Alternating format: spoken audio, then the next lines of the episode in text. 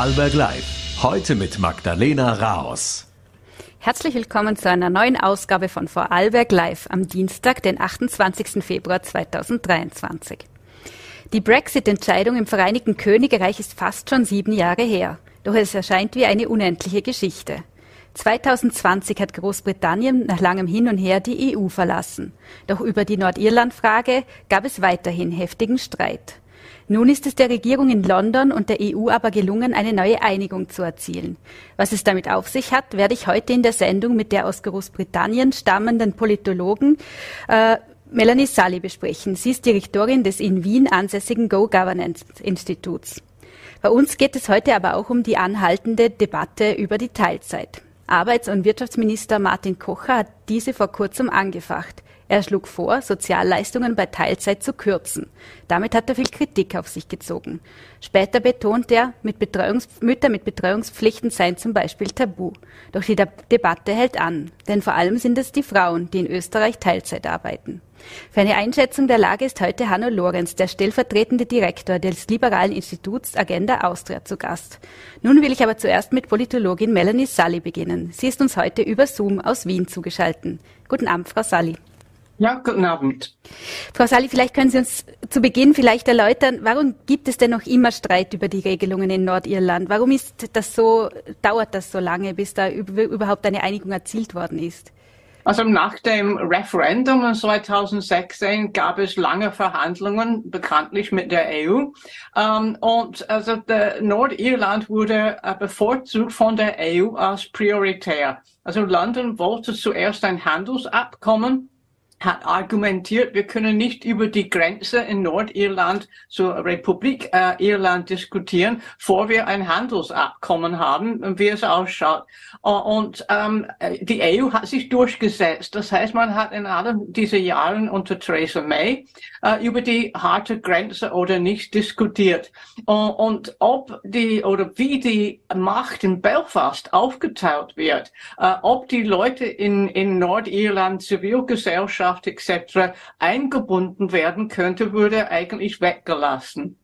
Das heißt, als es dann endlich zu einem äh, zu einer Vereinbarung gekommen ist, äh, gab es Leute, vor allem die protestantische Gruppe in Nordirland, die haben äh, das Gefühl gehabt, dass die fremd, äh, ferngesteuert äh, sind von London, von Brüssel und sie können ihre eigene Zukunft nicht mitbestimmen. Ähm, und das ist dann so weitergegangen. Boris Johnson hat irgendwas geändert, aber es war nicht fundamental.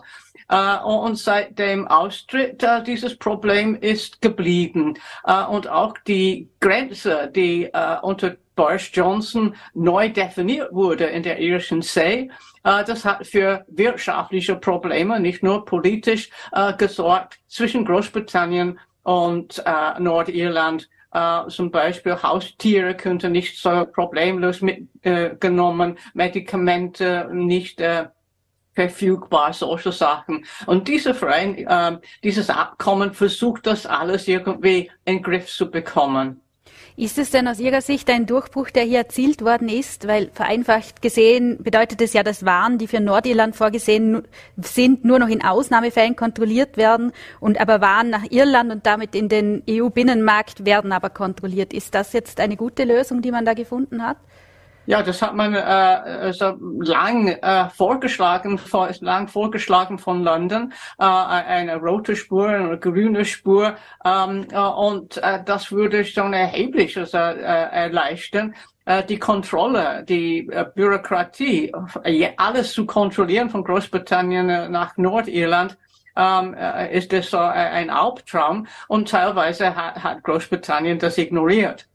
Das heißt in der Praxis, ähm, dieses äh, äh Abkommen damals zwischen EU äh, und Großbritannien wurde weitgehend ausgesetzt von, von London. Und London hat auch die, äh, die Absicht gehabt, dass das ähm, solo auszusetzen, wenn es passt, was natürlich ein, äh, eine Verletzung des internationalen Völkerrechts war. Also dieses, dieses Problem war bis Johnson ähm, immer wieder äh, am Verhandlungstisch, aber keine Lösung. Rishi Sunak hat es geschafft. Ähm, gibt es denn noch oder wo sehen Sie denn noch Fallstricke? Immer wieder wird ja auch zum Beispiel geht es ja um die Rolle des Europäischen Gerichtshofs. Könnte das noch zum Problem werden?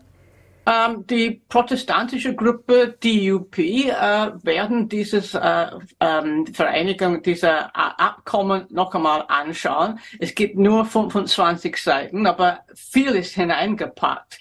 Ähm, es sind sehr juristisch geschrieben. Es gibt sehr viele Anhänger. Der Teufel liegt im Detail. Das heißt, die Protestanten, die werden durchgehen, jedes Wort analysieren. Ähm, die Juristen werden durchgehen zu schauen, ob es ein Problem gibt. Das wird dann in den nächsten Tagen oder Wochen passieren. Und natürlich ein Streitpunkt, ein Sankapfel ist genau der, äh, wie viel Macht hat äh, der Europäische Gerichtshof. Ähm, in, diese, äh, diesem Abkommen, das wird reduziert ähm, es wird nicht äh, am Anfang also aktiviert werden. Das kann Nordirland die Versammlung selber machen. Aber es hat das letzte Wort. Und das ist ganz logisch. Es ist EU-Recht wird anwendbar. Aber wie viel an äh, EU-Recht und welche Möglichkeiten hätte man, äh, das äh, Nein zu sagen und sagen, das, das wollen wir nicht. Aber letztendlich der EuGH wird das letzte Wort haben. Äh, und das kann man eigentlich, glaube ich, nicht, nicht ähm, äh, weghaben, weil man würde dann das ganze Protokoll abschaffen. Äh, die EU würde dann äh, Handelsabkommen möglicherweise aussetzen und Austrittsabkommen und wir werden dann zurück an den Staat geworfen werden. Und nur ganz, ganz wenig Leute würden das begrüßen. Momentan ist es ja so, dass die nordirische Protestantenpartei, die Sie erwähnt haben, die DUP, die blockiert ja die Bildung einer Regionalregierung in Nordirland. Äh, wie ist da Ihre Schätzung, Einschätzung? Werden Sie dieses Abkommen akzeptieren? Äh, sie sind dabei, irgendwie äh, das durchzugehen. Sie blockieren, äh, boykottieren auch die Regionalversammlung. Aber man braucht diese Regionalversammlung, die beschlussfähig ist, um ein Vetorecht gegen künftige EU-Gesetze ähm, zu aktivieren. Also wenn, wenn keine Versammlung sitzt, wenn keine Regierung e-, existiert, die können überhaupt nichts tun. Ähm, momentan, es gibt so quasi eine, eine Beamtenregierung. Ähm, es gibt keine funktionierendes Parlament in Nordirland seit Frühjahr vor einem Jahr. Uh, und alles ist lahmgelegt, also auch Gesundheitssystem gar nicht funktioniert. Ähm, und die DUP hat diese Möglichkeit, das zu tun, alles lahmzulegen. Sie können sagen, also es passt uns nicht, äh, wir gehen nicht zurück, aber Sie müssen irgendwie äh, einschätzen, verlieren wir nächstes Mal mehr Wähler, wenn wir alles boykottieren, äh, weil es äh, nicht schlecht ist, diese, dieses Abkommen für Nordirland, oder verlieren wir mehr äh, Wähler, wenn ähm, wir sagen also wir, nein oder, oder, wir sagen ja. Sie müssen dann schon irgendwie entscheiden. Äh, und ich glaube, die DUP, die sind wirklich harte Verhandler. Die sind daran gewöhnt, stundenlang, tagelang am Verhandlungstisch bis zum letzten Moment zu sitzen und alles herauszuholen. Die politische Kultur in Nordirland ist auf Konfrontation und nicht konsensorientiert. Äh, sie, werden, sie werden nicht diese 25 Seiten lesen, äh, überfliegen und so, ja, passt alles. Die werden irgendwie äh, einen äh, Haar in der Suppe und die werden vielleicht mit London noch einmal irgendwas herausholen. Ich glaube, äh, der Deal mit der EU kann man nicht mehr aufschnüren. Aber DUP könnte so mit London sagen, wir brauchen irgendwie von euch äh, eine ganz äh, gesetzliche Verpflichtung, dass wenn wir Nein sagen zu äh, künftigen EU-Gesetz, ähm, ihr wird uns äh, unterstützen. Äh, und wir erwarten das. Weil sonst die, die Versammlung in Nordirland könnten Nein zu einem EU-Gesetz äh, sagen. Aber das genügt nicht. Die brauchen London auch, äh, ein Veto einzulegen. Und wenn London sagt also nein, wir sehen kein Problem mit diesem Gesetz, ähm, dann wird nicht passieren. Aber sie wollen 120 Prozent sicher sein, dass London mitmacht.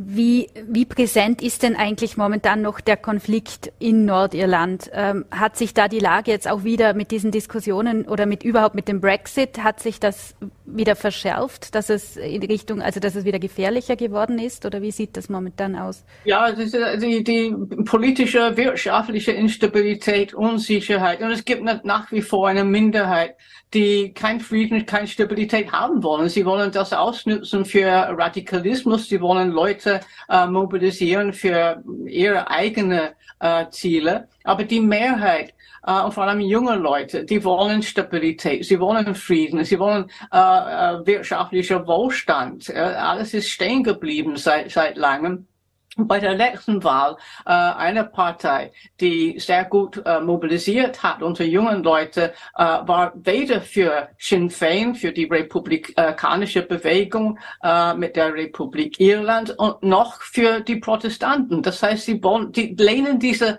Lagermentalität ab. Und das ist ein positives äh, äh, Signal für die Zukunft. Jetzt war das neue Abkommen, war das auch für den Premierminister Rishi Sunak, war das ein Wagnis? Weil es gibt ja auch bei den, bei den britischen Tories sehr viele Brexit-Hardliner. Die Vorgänger sind ja alle, denen ist es ja allen nicht gelungen, diesen Streit beizulegen. Könnte sich, könnte er da noch Probleme bekommen in der eigenen Partei? Ähm, er wird sicherlich Probleme bekommen in der Partei. Das liegt in der Natur äh, quasi der Konservativen. Ähm, er nimmt das in Kauf. Äh, er weiß, dass dieses Abkommen durchgeht äh, durchs Parlament, weil die Labour-Partei äh, hat gesagt, wir machen mit, wir unterstützen euch. Ähm, die Frage ist, wie viele Rebellen in seinen eigenen Reihen äh, werden sich das, das trauen zu tun? Aber er kann ruhig sagen, okay, ich gehe dann ohne euch, aber das ist äh, euer Problem ähm, und äh, es wird durchgehen und äh, er kann nicht immer warten, bis alle an Bord sind. Äh, das wird nicht möglich sein. Also er versucht eine pragmatische Lösung. Viele, die man gedacht haben, äh, dagegen sind, die sagen, ja, es ist nicht so schlecht, wir machen mit. Natürlich, äh, seine Vorgänger äh, Liz Truss und Boris Johnson, die unter Umständen werden dagegen sein. Aber die sind nicht dagegen äh, wegen einem Prinzip oder Punkt in diesem Abkommen. Die sind äh, mit ihren eigenen Egos beschäftigt und, ihr, äh, und die machen Sunak äh, verantwortlich, dass sie nicht mehr in Downing Street sitzen. Also das sind persönliche äh, Streitereien. Würden Sie sagen, dass äh, Sunak momentan fest im Sattel sitzt? Bitte? Sitzt Sunak fest im Sattel momentan? Nein, also ich bin nicht, sicherlich nicht, aber mehr als äh, vorige Woche zum Beispiel. Ähm, es gibt äh, in Mai Lokalwahlen und wenn die Tories stark verlieren, dann werden sicherlich Fragen aufgeworfen. Ähm, vielleicht äh, Boris soll zurückkommen. Äh, so fest in Sattel ist kein Tory äh, Premierminister in der letzten Zeit. Also er muss immer hinter äh, sich äh, schauen, äh, ob irgendwie jemand äh, unzufrieden zufrieden ist und ob es zu einem Misstrauensvotum kommen könnte.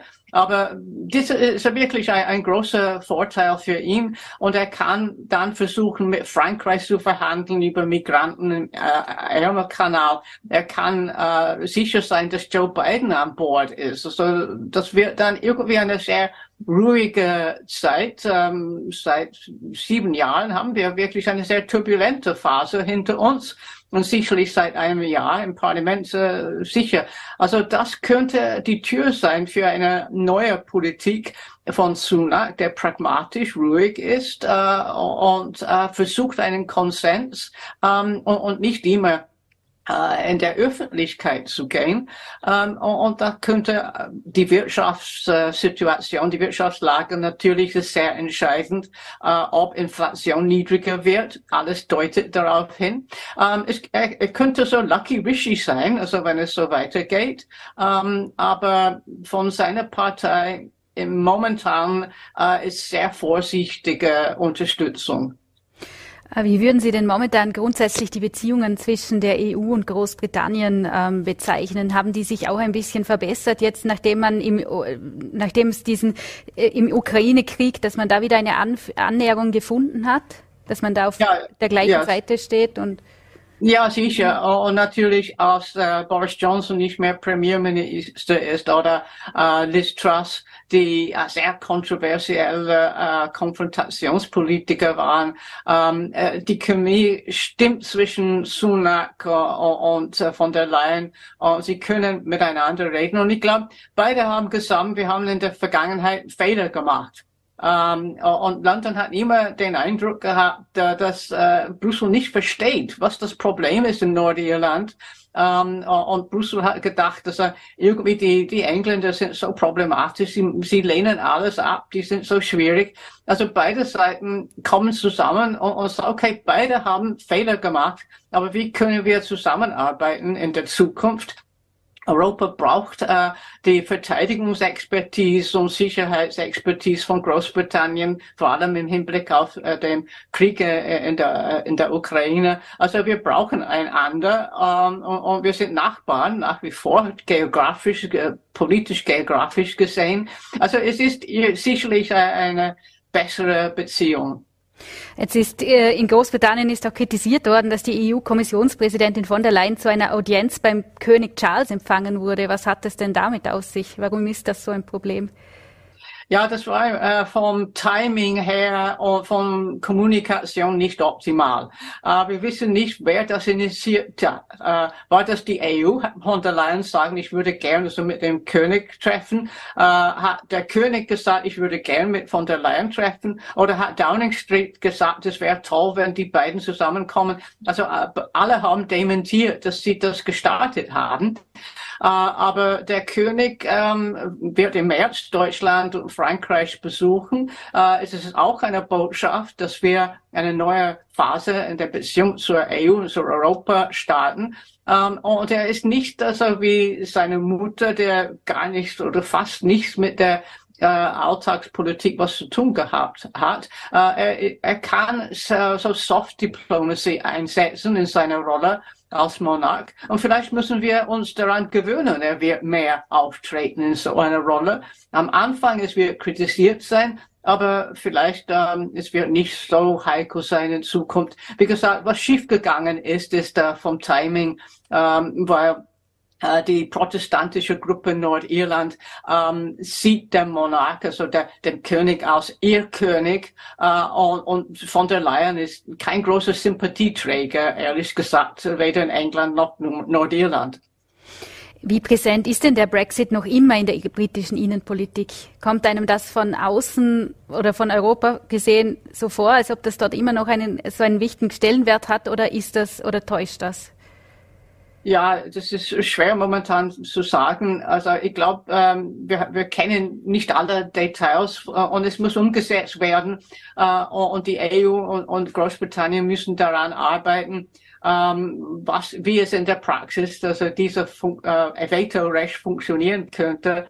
Also wir wissen nicht eigentlich, ähm, was, was herauskommt. Und, und das sind so viele Faktoren, die ungewiss sind, ob die DUP tatsächlich mitmacht oder boykottiert.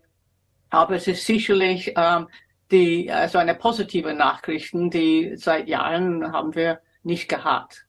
Als letzten Punkt würde ich gerne vielleicht noch zu einem anderen Thema kommen, das natürlich aber auch irgendwie mit dem Brexit zu tun hat.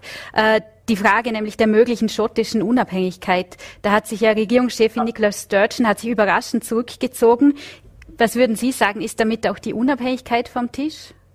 Ja nicht komplett weg vom Tisch, aber sicherlich Sunak äh, wird da äh, das nicht ermöglichen. Also London muss zustimmen äh, vor der nächsten Parlamentswahl, also nächstes Jahr oder Ende nächstes Jahr. Ähm, und dann kommt es darauf an, äh, wer in Downing Street äh, sitzt. Ähm, wenn es Labour ist, ich glaube, Labour wird auch nicht riskieren, eine Unabhängig Unabhängigkeitsreferendum, der er verlieren könnte. Niemand will Schottland verlieren. Äh, und wir sehen, dass ähm, ja in der äh, SNP, in dieser Partei für die Unabhängigkeit, ähm, dass nicht unbedingt eine klare Linie jetzt existiert. Das könnte auch für Rishi Sunak äh, auch ein, ein, Pluspunkt sein. Äh, und vielleicht hat er auf vielen Fronten auf einmal äh, nur, nur Bonuspunkte. Vielen Dank, Melanie Sully, für das Gespräch und liebe Grüße aus Vorarlberg. Ja, Grüße zurück, ja. Und wir wenden uns nun dem Thema Teilzeit zu. Darüber gibt es ja momentan viele Diskussionen, ausgelöst durch Arbeitsminister Martin Kocher. Er hat auf die demografische Entwicklung verwiesen.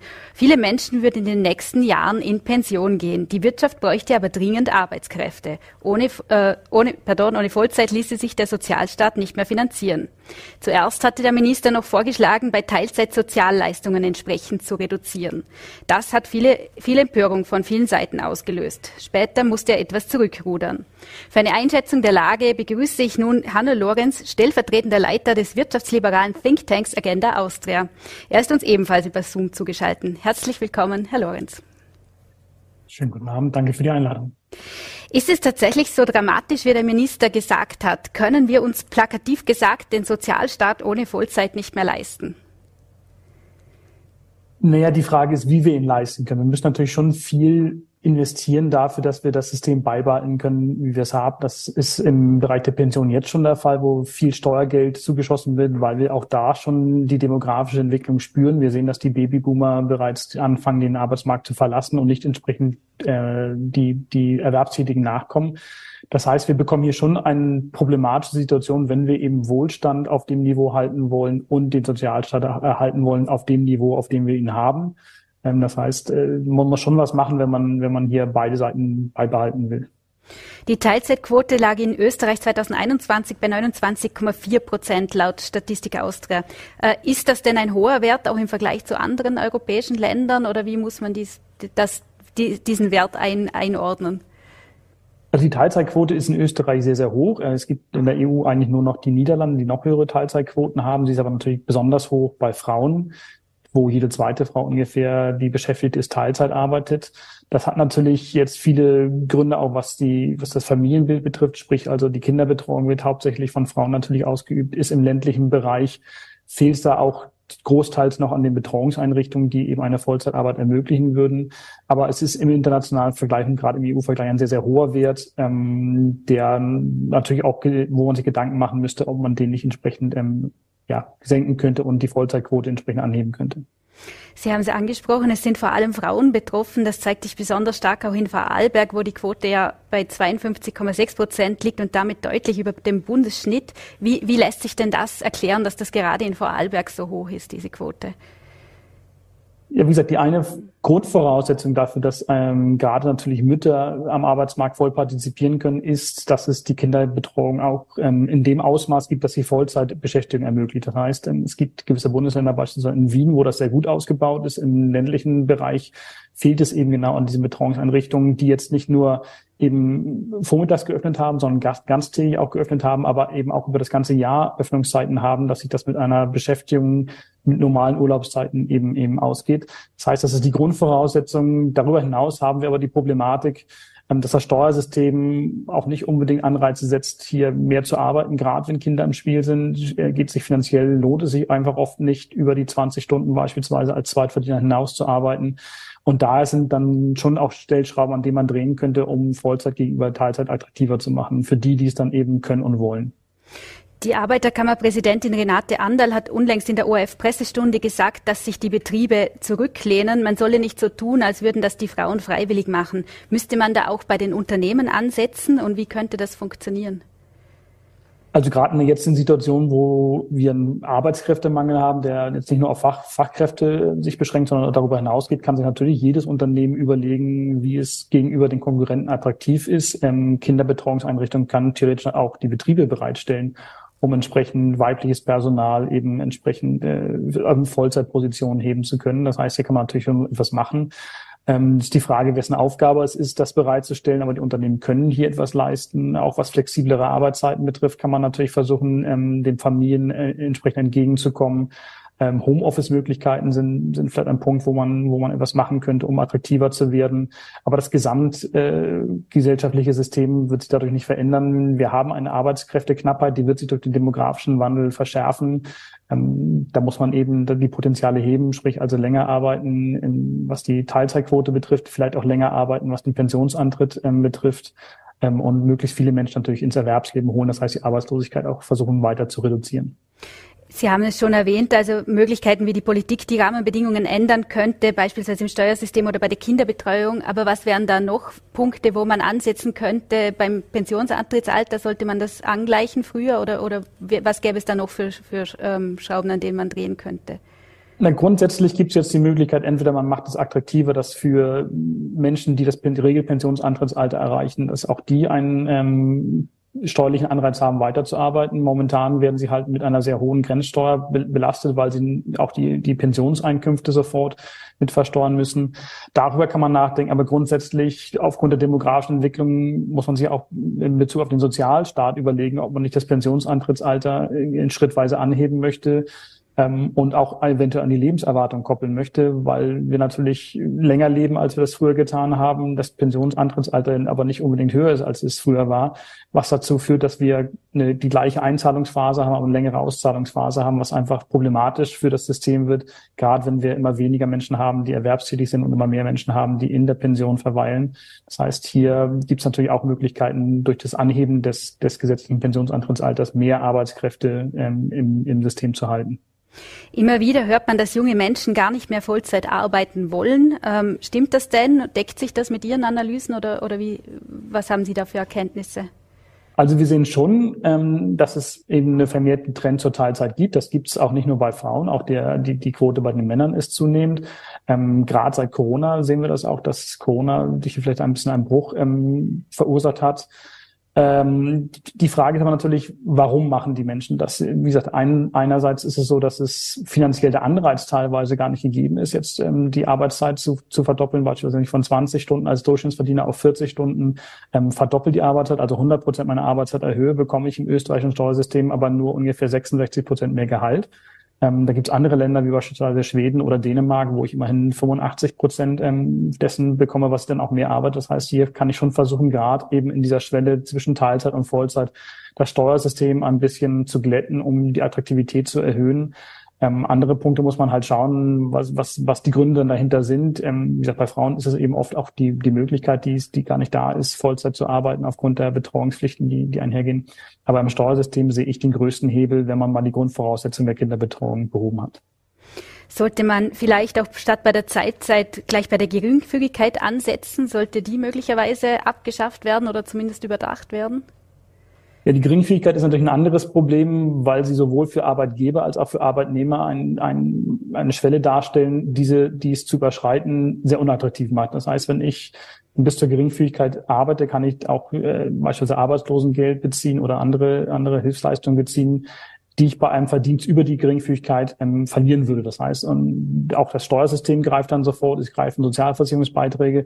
Es wird also sehr unattraktiv, leicht über die Geringfügigkeit hinaus zu arbeiten und teilweise müsste ich schon wirklich fast Vollzeit arbeiten, statt ähm, fünf, sechs Stunden, um auf die gleichen Nettolöhne zu kommen. Hier kann man sicherlich auch ansetzen. Die Geringfügigkeitsgrenze ist nominell relativ hoch. Man könnte sich überlegen, ob man sie absenkt. Man kann auch überlegen, ob man sie zeitlich begrenzt, damit eben die Idee war immer, die Geringfügigkeitsgrenze oder die Geringfügigkeit ähm, zu haben, damit Menschen einen Kontakt zum Arbeitsmarkt behalten und ihn nicht komplett verlieren. Wenn man sie beispielsweise auf ein Jahr beschränken würde, kann man eben sicher gehen, dass es eben diese Möglichkeit weiterhin gibt, aber keine Dauerbeschäftigungsverhältnis daraus entsteht, was dann natürlich wieder problematisch ist, weil sowohl die, die Arbeitnehmer als auch die, die Arbeitgeber hier eben negative Anreize haben, das auszuweiten auf ein normales ähm, Arbeitsverhältnis. In Großbritannien gab es einen viel diskutierten Pilotversuch mit der Vier-Tage-Woche mit vollem Lohnausgleich. Äh, welche Erkenntnisse ziehen Sie denn daraus? Wäre das ein Rezept für die Zukunft vielleicht?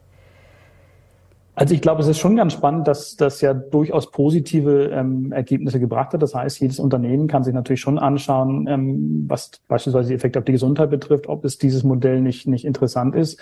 Die Problematik ist ein bisschen, das ist ähm, in diesem Pilotprojekt halt äh, auf Freiwilligkeit basiert. Das heißt, Unternehmen haben sich angemeldet dafür, an diesem Projekt teilzunehmen. Das sind natürlich hauptsächlich Unternehmen gewesen, die auch geglaubt haben, dass es eine Möglichkeit gibt.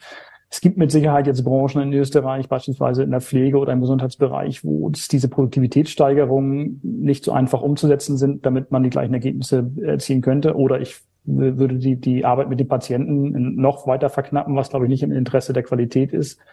Das heißt, hier habe ich eine Versorgungssicherheit, die ich bereitstellen muss, die es einfach nicht erlaubt, diese Sachen einzuführen. Deswegen glaube ich, ist es auf individueller Ebene ein interessantes Ergebnis, ähm, kann auch individuell natürlich jedes Unternehmen umsetzen. Es löst aber natürlich unsere Arbeitsmarktproblematik nicht, denn in dem Moment, wo ich eine Knappheit an Arbeitskräften habe, bringt es mir auch jetzt relativ wenig, wenn weniger gearbeitet wird, sondern das Ziel müsste eigentlich sein, mehr zu arbeiten.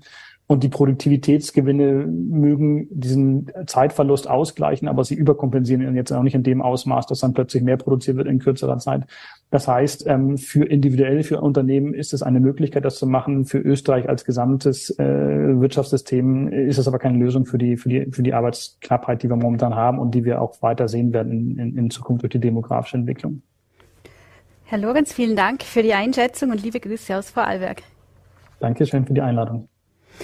Und das war es für heute bei Vorarlberg Live. Vielen Dank fürs Zuschauen. Ich hoffe, Sie haben noch einen angenehmen und interessanten Abend und wir können Sie morgen wieder begrüßen. Um 17 Uhr kommt die nächste Ausgabe bei Vorarlberg Live. Sie finden uns wie immer auf Voll.at, VN.at und Ländle TV. Schönen Abend, machen Sie es gut.